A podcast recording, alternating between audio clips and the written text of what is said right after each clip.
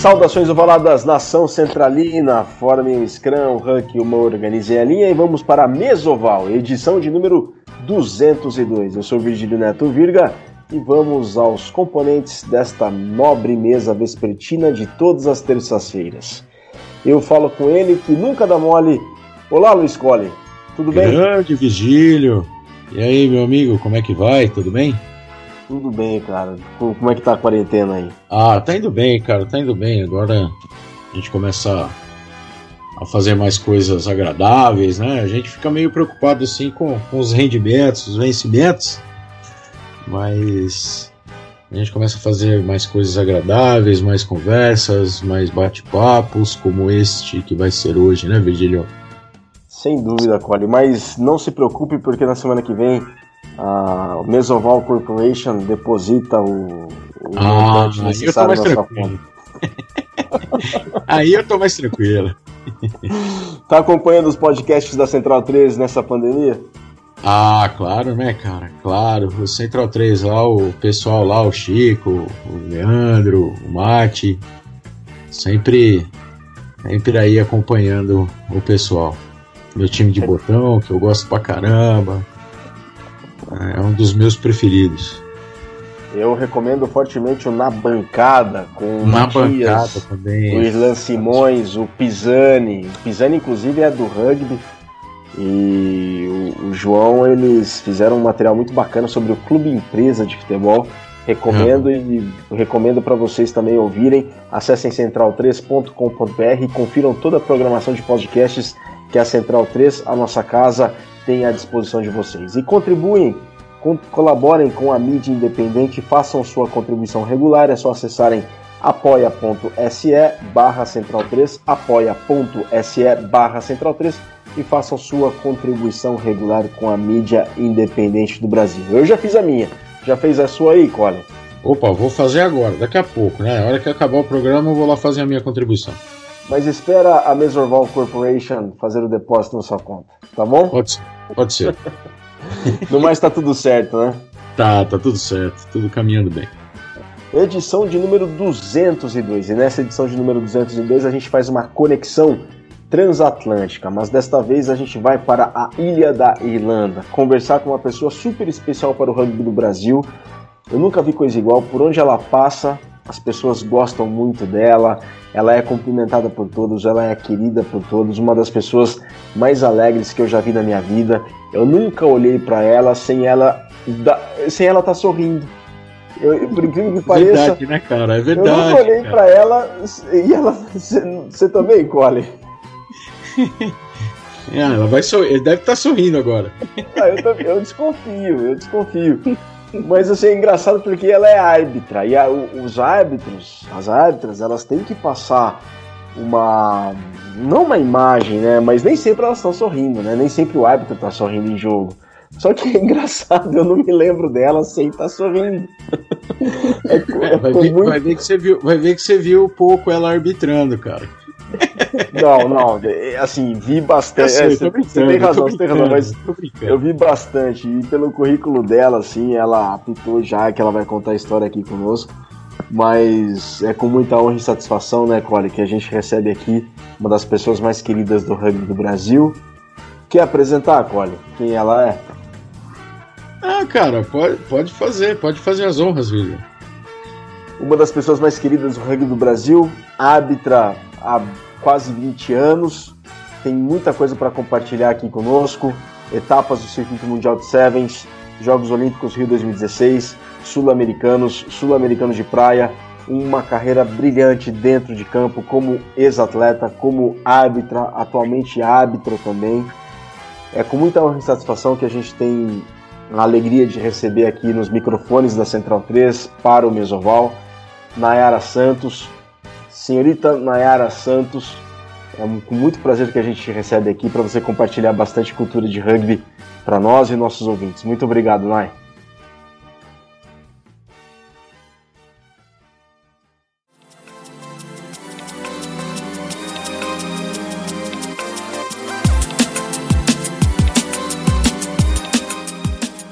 Eu quem agradeço, é uma honra estar aqui. Eu estou muito, muito feliz pelo convite De antemão, agradeço mesmo, estou muito feliz.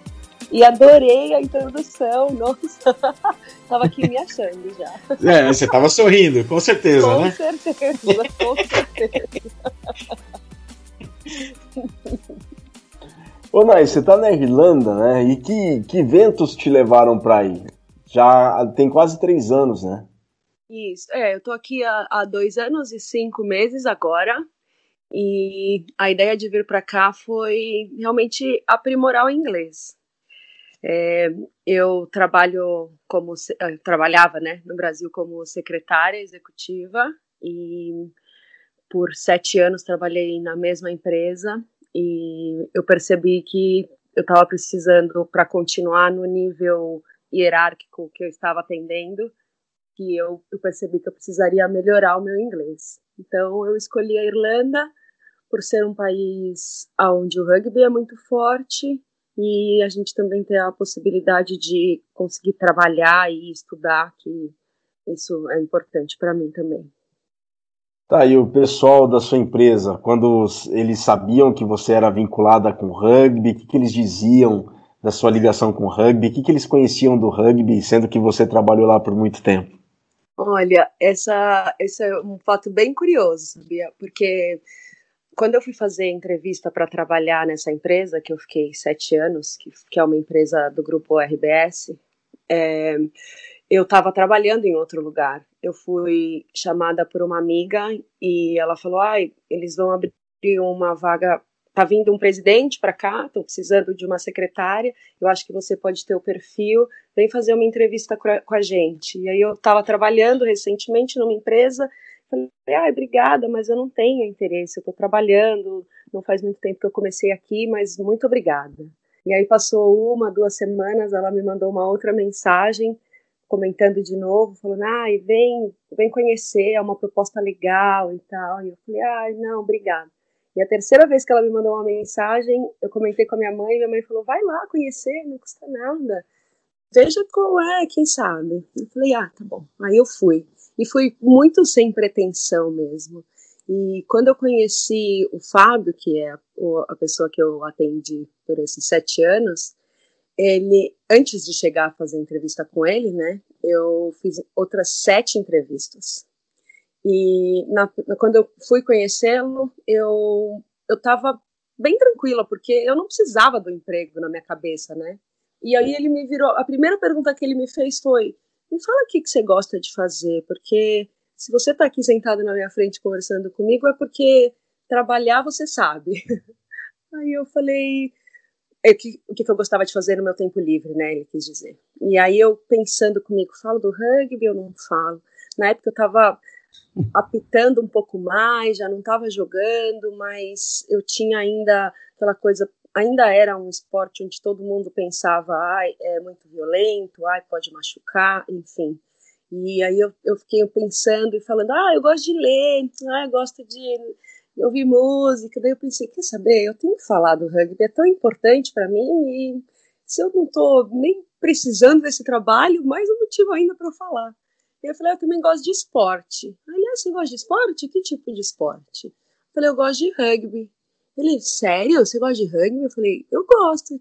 Ele, nossa, conheço tanta gente do Pasteur, conhece o Guedão, conhece. E começou a falar, eu falei, conheço. Sério? Juro, foi incrível, assim, a gente ficou uns 40 minutos falando só de rugby. E eu acho que foi pelo rugby que eu consegui essa vaga. Não, e, e, e você estava numa empresa do grupo RBS.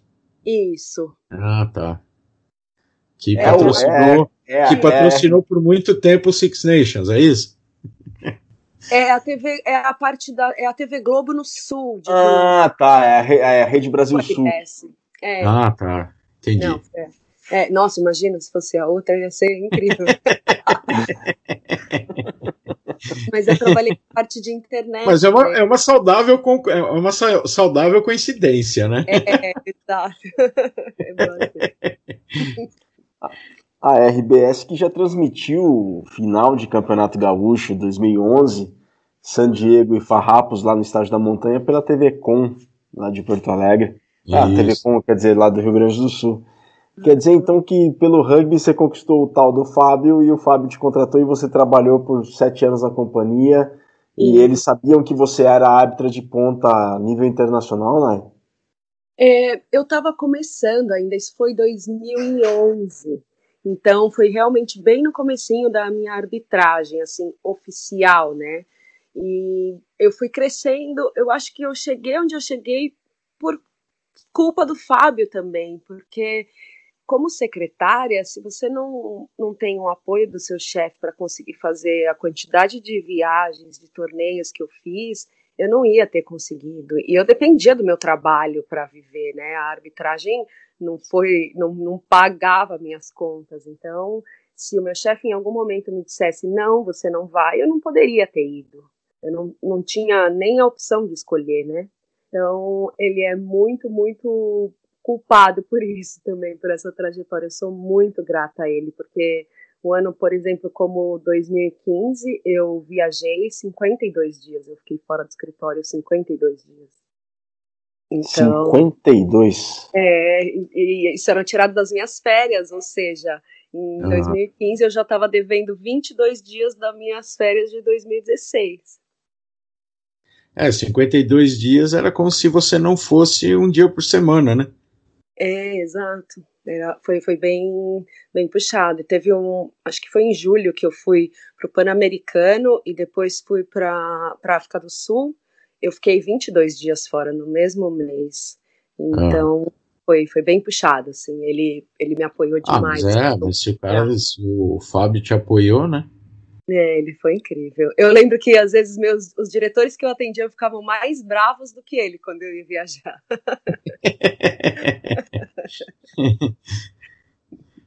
e Onai, essa história toda tem um começo. E o seu primeiro contato com o Valada foi em que, foi em que circunstância? Foi quando, onde, com quem, qual situação? Como é que foi o teu primeiro contato? É, foi em 2000, eu comecei, eu fazia escoteiro, já tinha um tempo, e existem tropas, né, nos escoteiros, que são grupos, assim.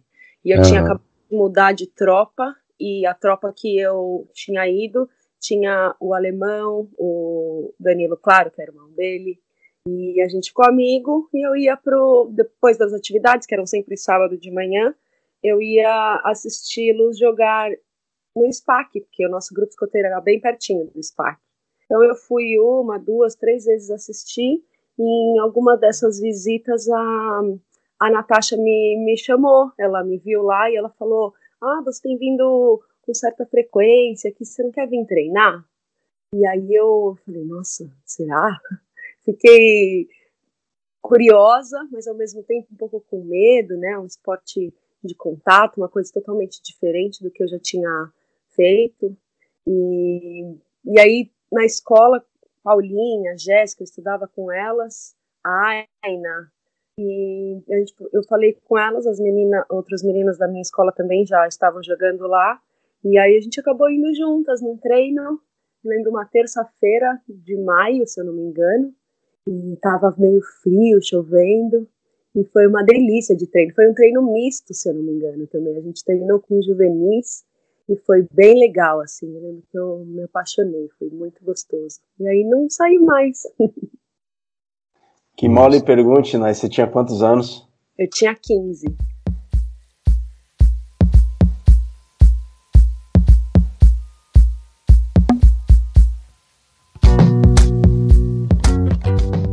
Cole. Não, cara, é uma, é uma história muito muito bacana, né? E aí você começou a treinar lá. E como é que foi sua sua história, esse, esse começo de história por lá? É, foi uma coisa de, de paixão, assim, porque eu, eu, eu joguei no SPAC uh, por sete, oito anos e eu não, não era boa jogadora. Eu, eu nunca fui, eu demorei muito para ser considerada uma jogadora ok dentro da minha concepção, né? E eu me cobrava demais porque eu entrei justamente com Paulinha, com Jéssica e, e eu as via jogando super bem, já estavam treinando já eram titulares, depois de um tempo veio seleção, enfim, eu me sentia um pouco frustrada, mas eu gostava, eu gostava muito, então eu estava sempre lá, dificilmente eu faltava num treino, ou eu não participava de alguma atividade, porque me encantou essa questão de grupo, o que a gente tinha antes do treino, depois do treino, sentada ali perto do pub conversando, dando risada, a gente tinha uma capitã chamada Lê, que a casa dela era perto do clube, então a gente também estava sempre lá, de sexta noite, sábado, dançando axé, comendo, dando risada. Era essa coisa de grupo eu nunca tinha tido em outro lugar, então eu, eu fiquei encantada, eu, eu adorei. Assim. E apesar de saber que eu podia não ser uma ótima atleta, de alguma forma eu conseguia contribuir com o grupo também, né? Então, eu, eu não quis sair, assim, eu, eu quis continuar. E, Onai, que geração bacana, né? Porque a gente, na, na gravação com, do, do, da edição 199 com o Nick, o Nick, uhum. ele fala dessa questão do SPAC, dessa questão do ambiente, que era muito bacana, tudo bem, é, é uma exceção no Brasil, já não é mais, porque surgiram outras iniciativas, sobretudo nos últimos 20 anos, mas como um clube de rugby mesmo, era, uma, era um negócio único. Mas que geração bacana é essa, né, que se formou? Você, Paula, Natasha, é, inúmeras outras atletas que eu peço desculpas de não mencioná-las agora, mas que geração de ouro que vocês conseguiram formar lá no clube, hein?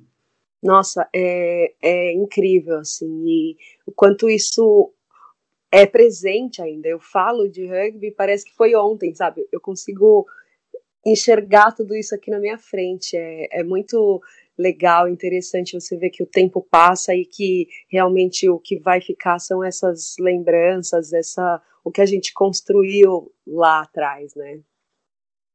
E o que, e o que é bacana também, o, o Nai, é que você falando assim é, das outras jogadoras, né? A, a, gente começa a ver assim o grupo lá, né? Uhum. É, vocês estavam sempre juntas, né? Jogando, é, conversando, né? Eu que eu, eu passei a frequentar o, o, o SPAC, né? Uhum. Depois que eu me juntei com o pessoal do, do no portal do rugby, eu ia lá fazer cobertura tal. E, e, era bem isso, assim, né? Quando tinha os jogos, estava às vezes era o jogo do masculino, vocês estavam lá também, né? Então vocês estavam, então vocês estavam treinando lá do lado e, e, era é sempre é sempre muito era sempre muito bacana ver isso, né? É, e, o dia, o sábado era é, o dia do, do, clube, assim. Eu lembro, eu morava muito pertinho do SPAC, a menos de dois quilômetros, então eu ia andando. E eu lembro é. que eu saía de casa às nove e meia da manhã e voltava às nove e meia, dez horas da noite, assim, era o dia inteiro lá, porque é tão gostoso, né? E era isso, tinha jogo juvenil, jogo. Quando a gente não tinha jogo, a gente estava lá, se a gente tinha jogo, a gente estava lá, era acompanhando tudo, vivendo o rugby dentro do campo e a nossa amizade do lado de fora, assim, é, é bem legal. Yonai, a partir de que momento a arbitragem entra na sua vida? É, foi em que situação? A mesma pergunta que eu fiz, que a gente fez quando de você conhecer o rugby, como é que você conheceu e descobriu o apito? Olha, é, eu comecei bandeirando uns torneios. É, eu me lembro de São Roque, é, Campos do Jordão também. Eles... Por ausência, por ausência de, de assistentes, né? Você Isso. começou a ajudar por, porque não havia, não havia gente.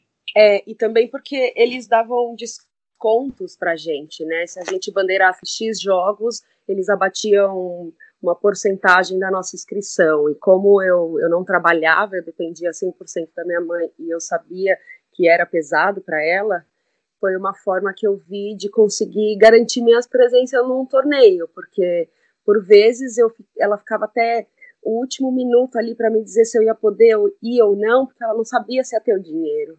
Então, quando eu vi que eu poderia de alguma forma garantir a minha participação no torneio, eu, eu comecei a, a me interessar a bandeirar e cada vez que eu fui bandeirando mais, fui me interessando mais, entendendo mais, e saí do set, saí não, né? Mas comecei bandeirando no Sevens desses torneios. Depois eu lembro uma vez num jogo, se não me engano, acho que foi Campeonato Brasileiro em Niterói, que o SPAC foi jogar com o Niterói também não tinha quem bandeirasse.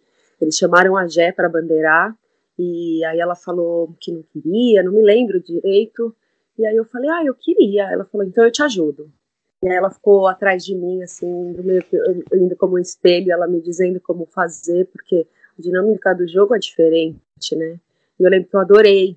E aí depois disso foi meio que um jogo atrás do outro, assim. Esses torneios de Campos e de São Roque eram aqueles organizados pelo Pete e pelo Renatão, né? É, exatamente, esses mesmos.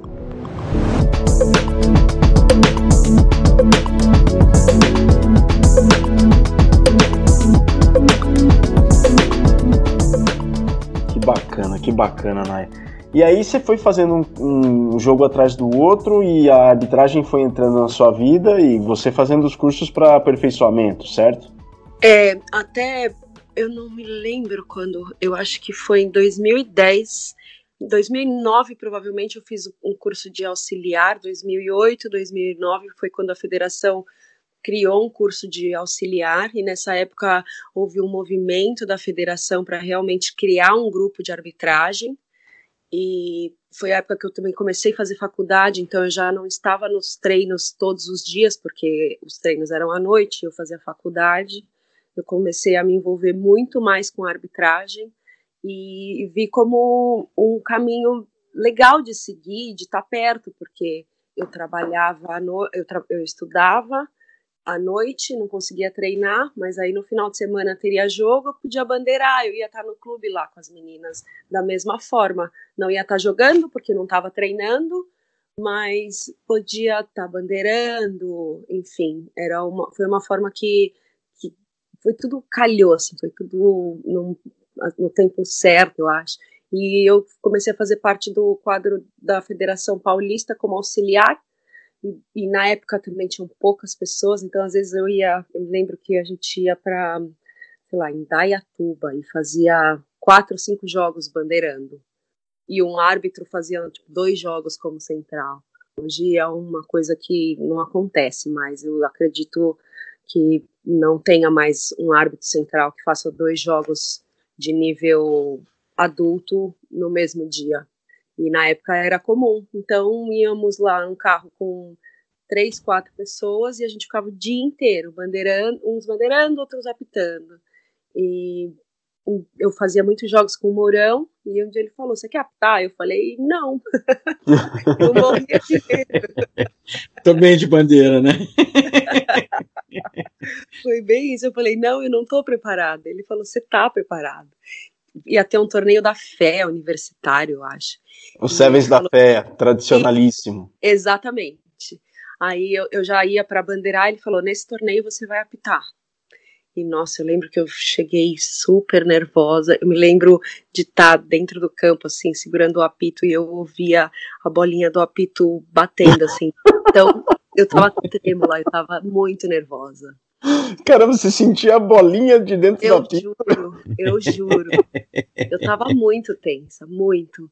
Porque é uma responsabilidade enorme, né? Assim, quando eu jogava, eu tinha noção que o meu erro impactava em mim e nas minhas amigas.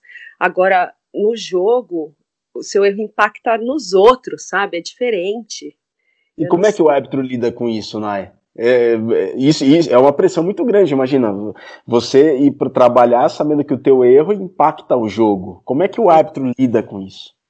Eu acho que você vai amadurecendo isso na cabeça, sabe? Porque assim como a gente vai começando de jogos com uma qualidade técnica um pouco mais baixa e vai evoluindo dentro do jogo, isso vai acontecendo naturalmente dentro de você também. Você vai entendendo que, que faz parte, o que você pode fazer para aquilo não acontecer de novo, porque eu era uma pessoa que eu errava uma coisa e eu percebia no meio do jogo e eu ficava nervosa com aquilo, e aí eu só ia acumulando outros erros, porque eu não me perdoava ali naquele momento depois de um tempo, de anos, você começa a ver que, ok, eu errei aquilo ali há três segundos atrás, bom, eu já detectei aquele erro, eu não vou fazer de novo, já estou ligada aqui para que isso não passe mais.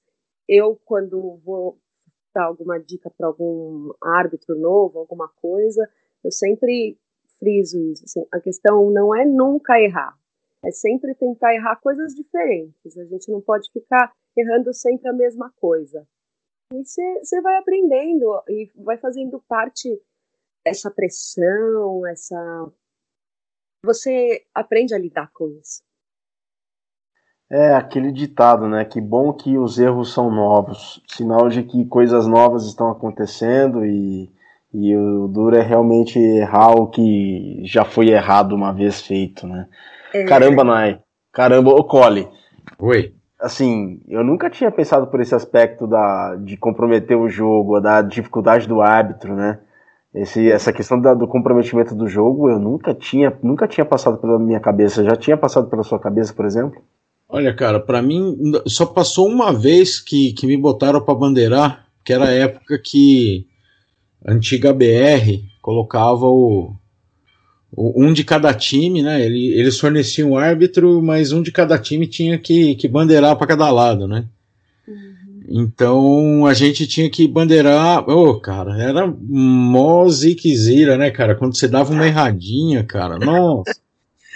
É, e, né, e aí, aquela coisa, você não é o cara que está treinado, você tá lá para para ajudar, para o jogo não parar, sabe? Então, assim, se nessa situação já era ruim, cara, imagina numa dessa de você tá ali sendo árbitro principal no, no torneio. Eu nunca tinha parado mesmo para pensar, mas se a gente pensar, cara, é, é, é, é, assim, ainda bem que existem pessoas como a Nai, como os outros árbitros, né, cara, que eles estudam, que eles passam por vários treinamentos, né? E vão se e vão se acomodando ali, né? Na, na, na, na se acostumando, né? Na melhor a palavra, né? Se acostumando a lidar com essas situações, né, cara? Porque isso é treino também, né, cara? É treino. Ah, é. Da mesma Eu, maneira que. Não é, não é isso, Nai? Tô errado? Não, né? Não, não. É exatamente isso. Assim, vocês estão falando disso, eu tô lembrando que é uma coisa que para mim foi uma coisa muito forte assim. Quando eu fui pro Pan-Americano em Toronto, foi a primeira vez que eu estive num estádio muito cheio assim. Se eu não me engano, eram 15 mil pessoas que cabiam ali no estádio e estava realmente cheio. E oh. eu fui para bandeirar. Na teoria é mais fácil, digamos, né? Mas foi a minha primeira convocação internacional muito grande, assim, eu tava muito nervosa, muito nervosa antes do meu jogo. E eu caí na besteira de ir lá pro túnel, olhar lá fora antes do meu jogo. E quando eu vi aquilo lotado, eu fiquei nervosa, óbvio. Né? Você travou e não, quase não entrou, né? É, e aí eu fiquei pensando, eu falei, poxa, como que eu vou fazer para me sentir confortável aqui e agora? Eu tinha coisa de, sei lá, meia hora, digamos, eu não me lembro ao certo. Mas o que eu pensei, e é o que eu também digo para quem está começando agora sempre, é pensar que se você está ali é porque você sabe. Você sabe o que você tem que fazer. Então, focar nas qualidades, pensar, eu sou boa nisso, eu sei fazer isso bem, isso eu fiz bem nos últimos jogos, nos últimos torneios, e esse esse ponto eu preciso melhorar, eu vou aproveitar esse jogo para tentar melhorar esses dois pontos e, e ficou mais fácil para mim. Foi, foi incrível que, graças a Deus, eu consegui encontrar dentro de mim essa resposta e me ajudou muito naquele momento. Eu entrei no jogo e consegui desfrutar, aproveitar aquela oportunidade, sabe? Eu lembro que eu eu estava no jogo, eu estava fazendo o que eu tinha que fazer, mas ao mesmo tempo eu conseguia desfrutar daquele momento, que para mim era um sonho, sabe? Eu acho que se a gente tiver sempre isso em mente, assim, para quem está aptando e. É, eu acho que em várias, em várias carreiras profissionais, né, Nay? Eu acho que se a pessoa tiver esse pensamento, eu acho que é uma boa, né? Uma boa dica que você está dando para gente. Eu, para mim, de verdade, funcionou muito e eu uso isso até hoje. Assim, sempre que, que eu vou para um desafio, um jogo de um nível um pouco mais alto, qualquer coisa, eu, eu tento focar. Bom, eu cheguei até aqui porque eu sei fazer. O que, que eu preciso fazer? Tal, tal, tal coisa. O que, que eu posso melhorar? Duas coisinhas eu escolho. Tá bom. Essa é a oportunidade, respira fundo e vai, sabe? Porque senão você fica realmente preso num, num, num ciclo de medo, uma coisa de é. só estar no novo, no, no, no que é desconhecido, e aí você se perde.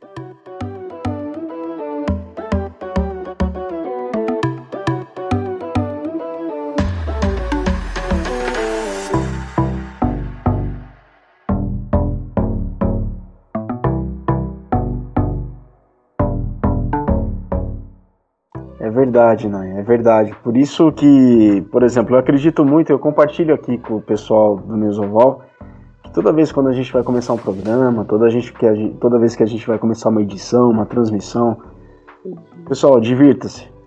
Divirta-se, porque a gente está aqui para se divertir. É o que a gente conversou antes de começar o programa, né, Nay?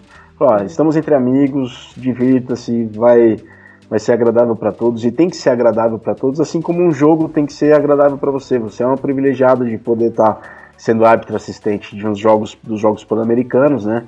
Então é, é aquilo. Melhor é lugar essa... para assistir o jogo, né? Exato. então é essa metodologia que você usou, né? É essa metodologia. É verdade. Eu, eu sou muito feliz assim de ter conseguido criar isso, eu não sei se eu já tinha visto em algum lugar e ficou no meu consciente, eu não sei, mas é uma coisa que, que me ajuda muito e eu falo para muita gente que está começando que, que é importante. A gente sempre costuma sempre focar no, no que a gente faz mal, né, no que deu errado. Quando num momento como esse a gente tem que lembrar por que, que a gente está ali, o que, levou a gente até ali, né? O Heineken Mayer, o treinador da África do Sul, campeão do mundo no ano passado no Japão, é. ele fala um pouco isso também, né? Por todos os problemas que o país África do Sul tem, né? E eles terem a oportunidade de jogarem o rugby e serem campeões do mundo. E eles falaram: não, a gente tem que jogar para desfrutar, porque somos privilegiados da gente poder fazer algo que inspira as pessoas e que motiva as pessoas a a quererem ir em frente. Então, a partir do momento que eles passaram a ver isso como uma, uma não uma distração, mas uma é, um, para eles desfrutarem da função que eles estavam executando, eles passaram a ver o, a, o papel, a função e o propósito da, deles dentro de campo de uma outra maneira. E falando em propósito, Nai, é, você contou essa história sua que vocês muitas vezes iam para uma cidade com um carro lotado, né, com quatro, cinco pessoas de árbitros, né, só para apitarem os jogos. Né? Eu percebo muitas vezes também porque vocês apitam em uma cidade pela manhã no sábado, apitam numa outra cidade no sábado à tarde e aí no domingo de manhã vão para uma outra cidade apitar, para um, talvez no domingo à tarde irem para uma quarta cidade apitar. E muito se fala o esforço do rugby do Brasil, das equipes, do, de todas as categorias em fazer o rugby crescer. Puxa, mas os árbitros têm uma grande parcela nesse trabalho de fazer o rugby do Brasil crescer por todos esses esforços que vocês fizeram e fazem ao longo desses anos todos. A arbitragem, é, na sua opinião, você acha que a arbitragem é pouco reconhecida nesse sentido, não é? Olha, eu não digo pouco reconhecida eu acho que é, eles não, não conhecem, eu acho que clubes que têm árbitros, eles valorizam mais os árbitros. Clubes que. Por exemplo, por exemplo. Eu vejo, eu não consigo te dar um exemplo de comportamento assim pontual, mas eu vejo que o SPAC, por exemplo, ele passou a ter um, uma atenção e um cuidado, digamos, um pouco maior com o árbitro depois que eu comecei a apitar, por exemplo. Porque Sério? Ele, eu, eu acho, eu, é isso que eu estou dizendo, eu não consigo te pontuar ao certo, porque quando eu comecei a apitar, se eu não me engano, quem era o capitão do, do SPAC adulto era o Duncan. E, e ele sempre me, me apoiou muito, assim, ele me levava para apitar os jogos do SPAC B e todos os amistosos que tinham, e eu via na cara de todo mundo que ninguém estava feliz, que era eu, e ele estava ali comigo, sabe? Ele comprava a mim, ele me buscava na porta do SPAC, me deixava na porta do SPAC, na volta, o jogo era, eu lembro que a gente já foi para ABC, já foi para vários lugares, ele, ele fazia isso, e eu comecei a perceber o respeito dos atletas com o meu treinamento, porque eu treinava no SPAC, o SPAC era do lado da minha casa, né? E eu acho que eles vendo o que a gente precisa fazer, estando ali perto deles, treinando na chuva, ali a represa, né? Um tempo mais doido, todo mundo fala que SPAC tem todas as estações do ano no mesmo dia, para a gente treinar é igual. Então, muitas vezes está chovendo, está frio, e eu estava ali correndo em volta do campo enquanto eles estavam treinando. Então, eu acho que quando chegou perto deles, eles começaram, eles puderam ver que não só eu fazia aquilo, né? Todos os outros árbitros também. Então, eu acho que isso fez com que a forma deles tratarem e lidarem com os árbitros fosse diferente. Eu vejo, agora não sei mais, né? Mas eu vejo clubes que não têm árbitros, eles costumam ser mais hostis com os árbitros. Ionai, qual que é a importância de um clube ter um árbitro? Dos clubes de rugby formarem um árbitro, terem um árbitro, ou terem dentro dos clubes uma escola de arbitragem?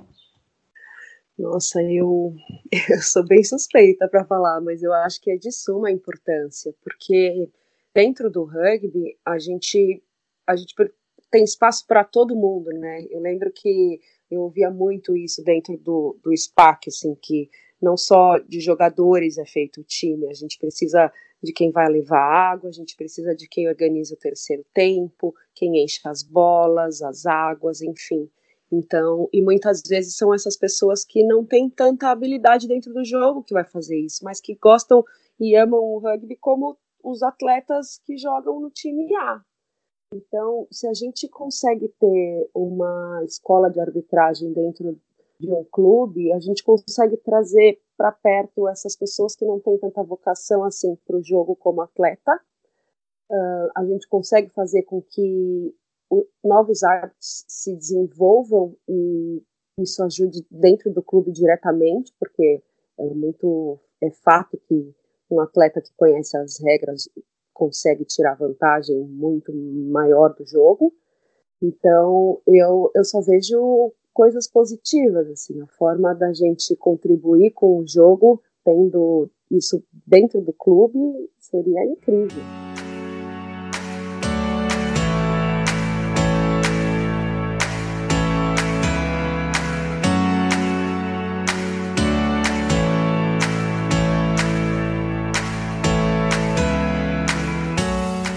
Pois bem, pessoal, este é o Mesoval número 202 com Nayara Santos, árbitra, e que está compartilhando conosco toda a sua história para os microfones da Mesoval aqui na Central 3. Edição de número 202, a Nayara fala desde a Irlanda, desde a capital da República da Irlanda, a cidade de Dublin.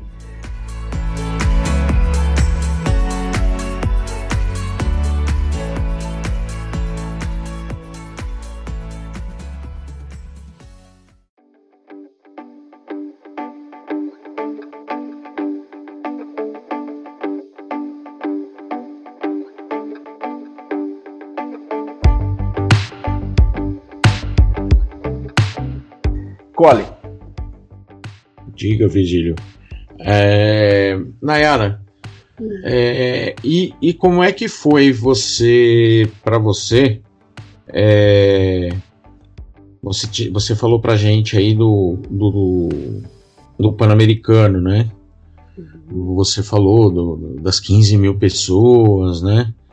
E aqui no Brasil, o que que, que que mais te marcou, assim, né, de, de arbitragem, você está num evento grande, assim, o que, que te marcou aqui no Brasil?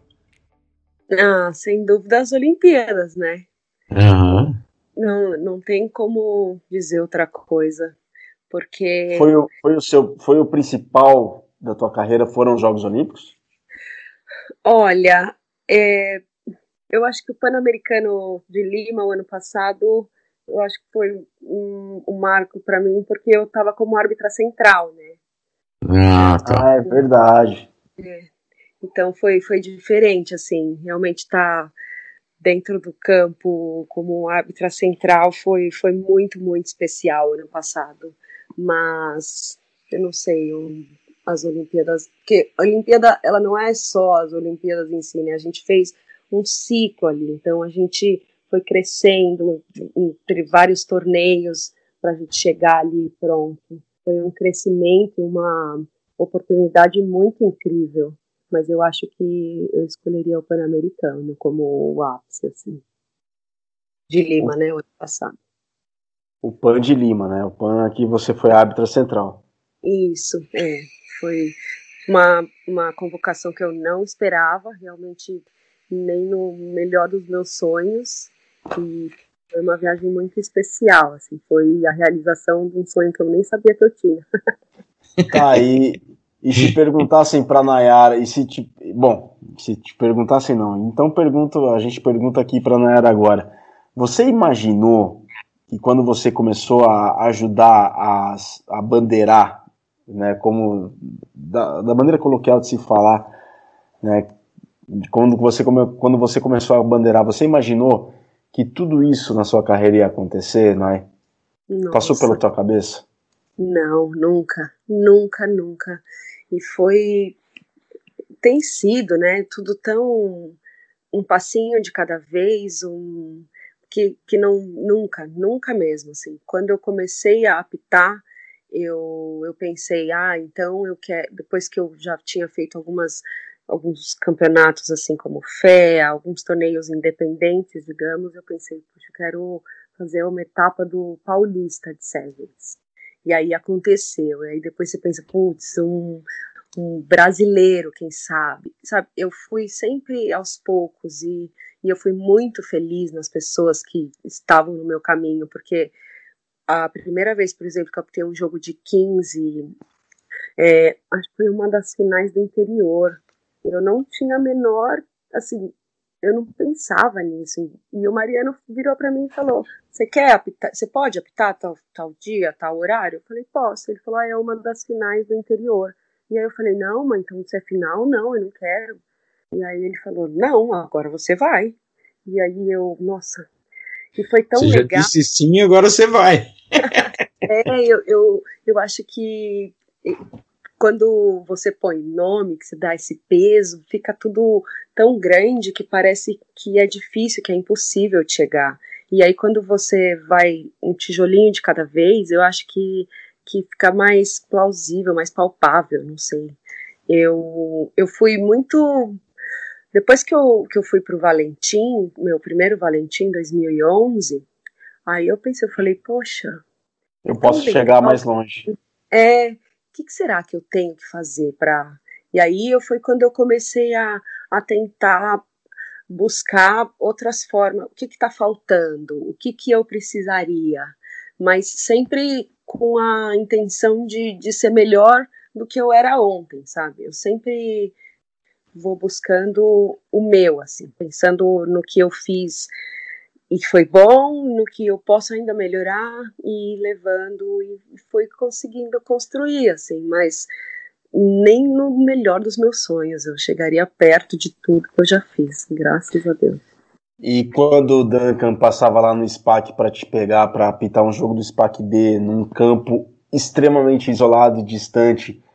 Passava alguma coisa negativa na tua cabeça de, por exemplo, o que, que eu tô fazendo aqui? Que lugar que é esse? Que jogo que é esse, meu Deus? E, e, como é que você ia para esses jogos, né? Como é que ficava a tua cabeça, sendo que você, puxa, eu podia estar tá fazendo isso, eu podia estar tá fazendo aquilo. Você deu sua vida para isso, né, né? É, assim, eu, eu nunca pensei o que, que eu tô fazendo aqui. Eu pensava muito na questão de de falar, poxa, será que vocês não estão vendo o que eu estou fazendo aqui, sabe? Porque eu enxergava neles a frustração quando eles viam que era eu que, que ia apitar. E aquilo te mata, né? Você está começando, você já tem a insegurança de, de saber que você tem muito ainda para aprender e trilhar. Óbvio que a gente tem isso todos os dias da nossa vida, mas conforme o tempo vai passando, a gente vai adquirindo mais segurança, né? E nossa, me matava quando eu via na cara deles que eles falavam: tá, não tô vendo ninguém, só tem ela, então vai ser ela. Então, isso, isso me incomodava muito, assim, eu ficava realmente magoada quando eu percebia que eles achavam que eu estava errando tendenciosamente ou que eu estava protegendo um lado ou outro, porque isso desmotiva, né? Já saí do campo chorando algumas vezes, porque é muito triste você a, as pessoas duvidarem do que você está fazendo ali, né? É bem, bem complicado. Mas ainda bem que eu, que eu não desisti, assim, que, que, eu, que eu segui em frente, porque realmente o que é as, as, a parte boa ela é muito maior do que qualquer sentimento ruim que possa ter surgido no decorrer do caminho. Cabe mais ainda, Virga? Claro que cabe, cabem várias ainda. Ah, então tá bom. É, é que eu tô dando uma olhada no tempo aqui, acho que eu, eu me perdi aqui. Vamos lá. É, Onai, e aí na Irlanda? Como é que é arbitrar na Irlanda? É, é diferente. é, o rugby aqui é muito grande. Assim. A, a temporada aqui tem perto de 4 mil jogos, contando todos os jogos dentro da Irlanda. Então, é, é, é, bem frenético o ritmo, tem jogo de segunda a segunda e níveis variadíssimos, assim. Eu cheguei aqui através, eu conheci uma, a, a Joy Neville, uma árbitra irlandesa, é, eu a conheci em Dubai, 2014, e quando eu vim para cá, eu mandei uma mensagem para ela, pedir ajuda. Falei, ah, eu gostaria de apitar aí, se você pudesse me arranjar o contato de alguém. a gente não era amiga, mas a gente se conhecia, né? E aí entrei em contato com eles aqui e eu apito basicamente no final de semana, porque eu estudo de manhã e, e, trabalho tarde e noite, então durante a semana fica mais difícil. Os jogos durante a semana costumam ser de escola, e, e aí mais alto nível também joga quarta, quinta noite. Mas eu faço no final de semana muitas vezes clubes juvenis, M17, 18, M16, e no domingo normalmente também algum jogo juvenil mais novinho, um M13, M12. E é incrível porque os jogos juvenis dos mais novinhos para mim, eles costumam ser de uma técnica muito maior. Eu fico impressionada, assim. É um jogo onde eu, um dos meus primeiros jogos aqui foi um jogo M13, tiveram 11 tries e 11 conversões. Eu achei incrível, assim, porque. Caramba! juro. E teve chute da lateral, assim. Eu fiquei impressionada. Assim. Eles são muito bons tecnicamente. É bem legal. É um jogo muito bonito de se ver, sabe? É bem, bem legal.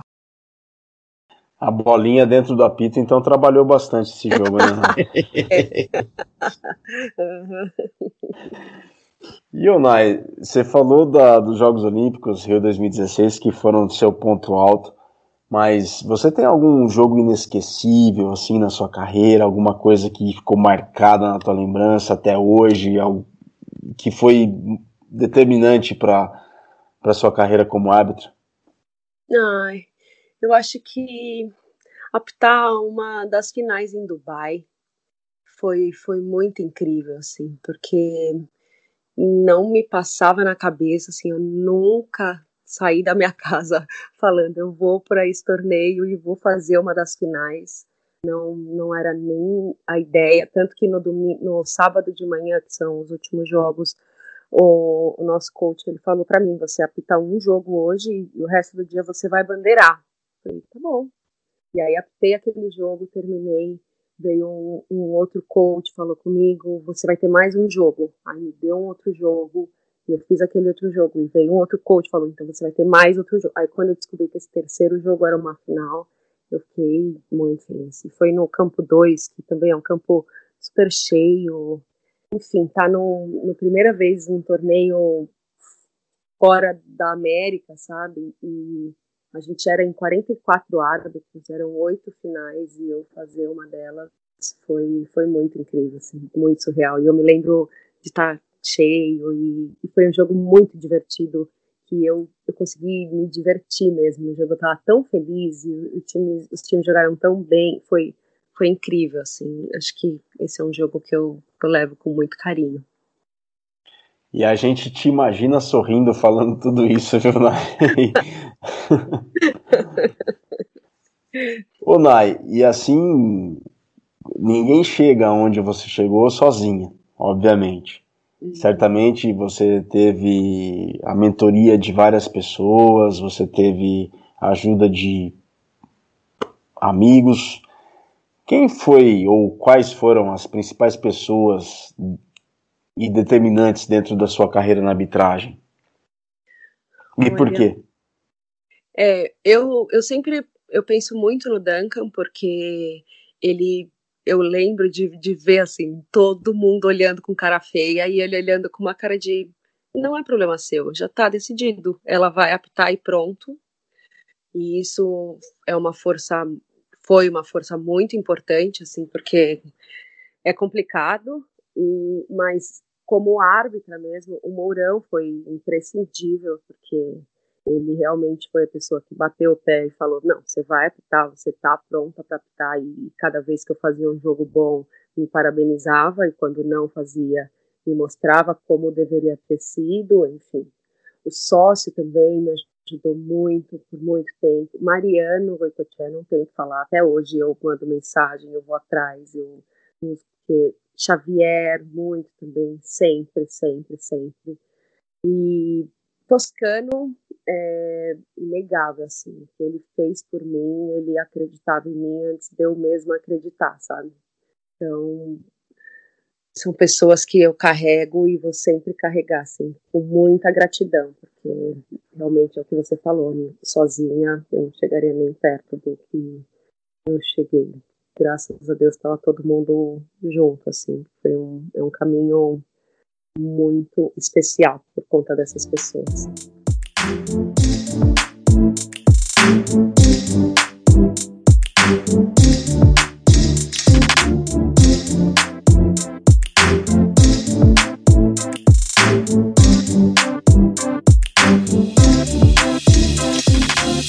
o Nai, a gente está entrando na reta final do Mesoval 202. É, Cole, você tem mais alguma pergunta?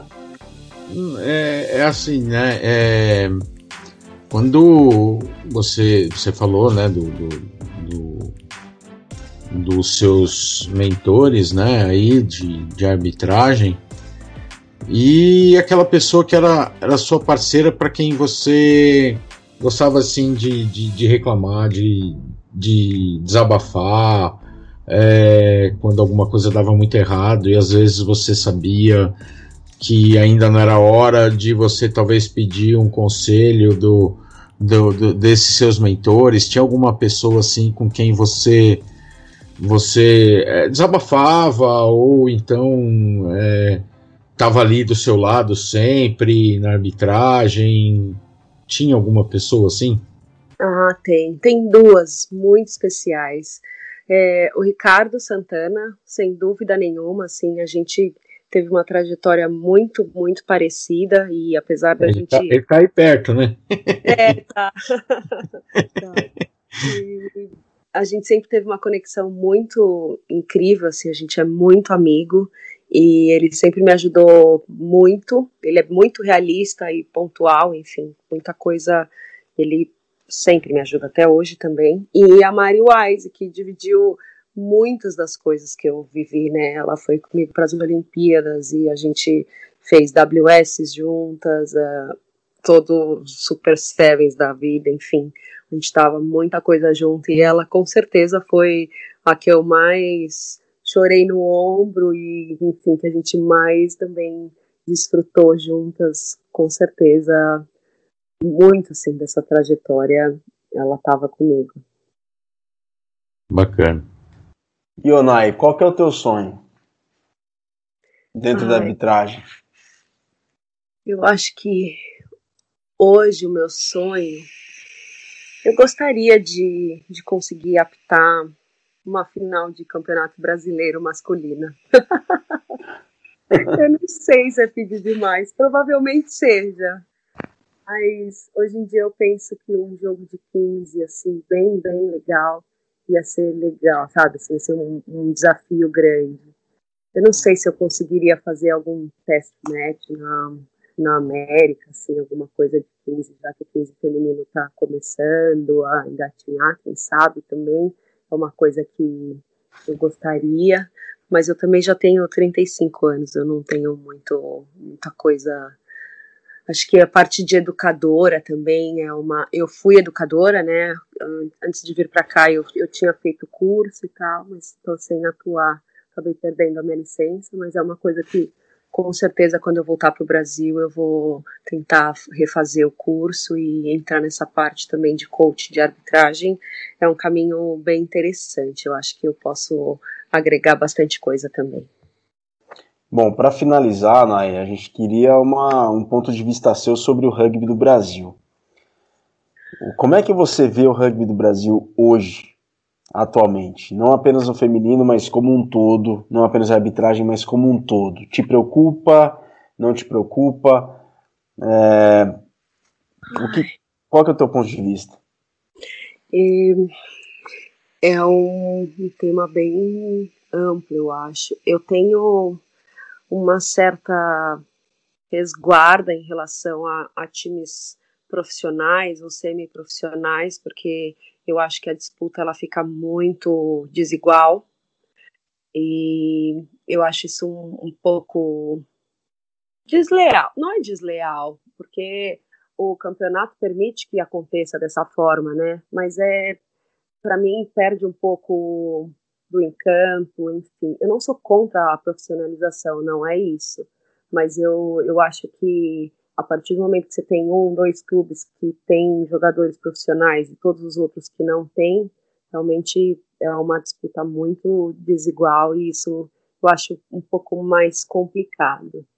E essa questão que muitas vezes o atleta de nível nacional, né, seleção, não consegue estar tão perto do seu clube por conta de treino, por conta de ter que estar ser preservado para X ou Y campeonato, eu também acho um pouco complicado, porque te tira ali do, do, do seu convívio com os seus amigos. Eu via dentro do SPAC, é muito nítido, a pessoa ela volta, ela tá fora, porque ela não tá treinando junto, ela não, você acaba perdendo, se afasta.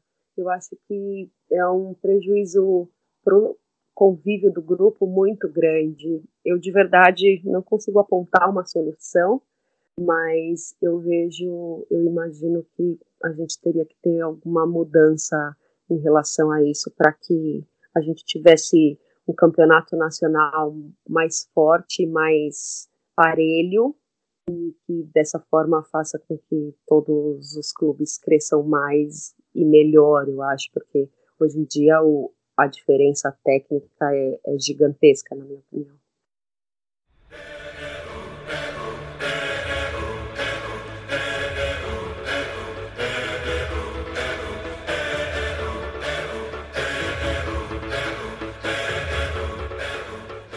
Cole, que história espetacular e que considerações da Nai, hein? Ela. A gente sempre a conheceu, sempre fomos próximos, mas da maneira como ela colocou as coisas aqui, eu tô encantado e foi, foi uma horinha aí muito bacana, não, Cole? É, foi uma hora muito legal, né? E assim, né, você. A gente percebe uh, a a, a suavidade dela falar, né, cara? Ela é, ela é uma é uma simplicidade, uma, uma suavidade tão grande falando que assim, parece que ela tá rindo, né, cara? parece que ela tá sorrindo, aquele sorriso dela, né, cara? Então, assim, é, ela. Cara, ela tem uma história muito bacana, né, no, no rugby, né? E, e, e o rugby tem nela uma história muito muito expressiva, né? Então eu só tenho a agradecer aí o, ela ter aceitado o convite, o convite da gente, né? Por ter participado aqui do, do Mesoval. Vamos para o encerramento? Opa! Nai, foi uma honra tê-la conosco. Parabéns por toda a sua trajetória, por toda a história, por todo o ponto de vista, por tanta coisa que a gente não fazia ideia do que você passou e do que você viveu, que só você sabe o que você experimentou e qual foi o teu caminho para chegar onde você chegou. Tenha bastante orgulho disso, porque a gente tem um orgulho tremendo de ter uma hábita brasileira com tanta história para contar e com tanta experiência que atua nos gramados da Irlanda, que é uma das, rações, uma das nações referência no mundo do rugby. Então, Nai, é, temos muito orgulho de você, parabéns pela pessoa que você é, parabéns pela profissional que você é, parabéns pela árbitra que você é, pela pessoa do rugby que você se tornou e por tanta cultura de rugby que você tem para compartilhar, transmitir e que você siga fazendo o que você faz com amor e tenha ainda mais êxito naquilo que você se propuser a fazer. Parabéns, Nai. Muito obrigado por ter aceitado o convite. Eu que agradeço do fundo do coração as palavras incríveis que vocês acabaram de falar para mim. Eu tenho um carinho, uma admiração pelos dois imenso, assim, sempre tive. Toda vez que eu cruzo com vocês, eu faço questão de falar porque é muito legal ver o quanto realmente a nossa vida dentro do rugby, ela tá sempre entrelaçada, né? A gente tá sempre se encontrando, enfim. E é uma honra participar. Foi uma delícia de conversa. Eu não percebi o tempo passar e dá para ficar falando aqui por horas e horas. Muito obrigada de coração, eu amei.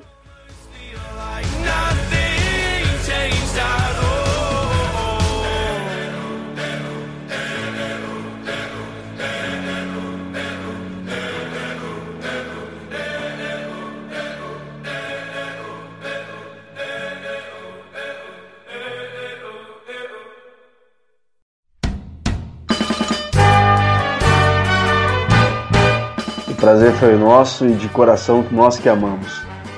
Cole, até a próxima então, né, meu velho? Até a próxima, obrigado, Nai. Muito sucesso para você aí e muito sucesso com a bolinha dentro do apito, tá? muito obrigada, um beijo enorme. Beijão. Essa foi a Mesoval número 202, edição super e mais do que especial com Nayara Santos, árbitra de rugby.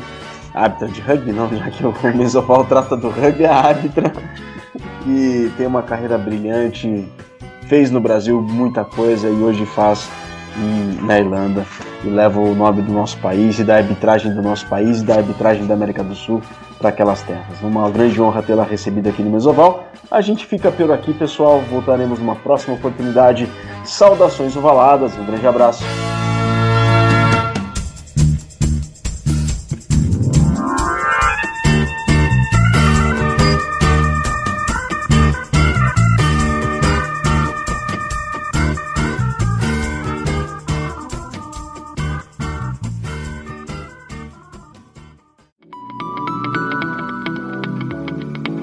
Programa que você acabou de ouvir tem a produção da Scrum Prod.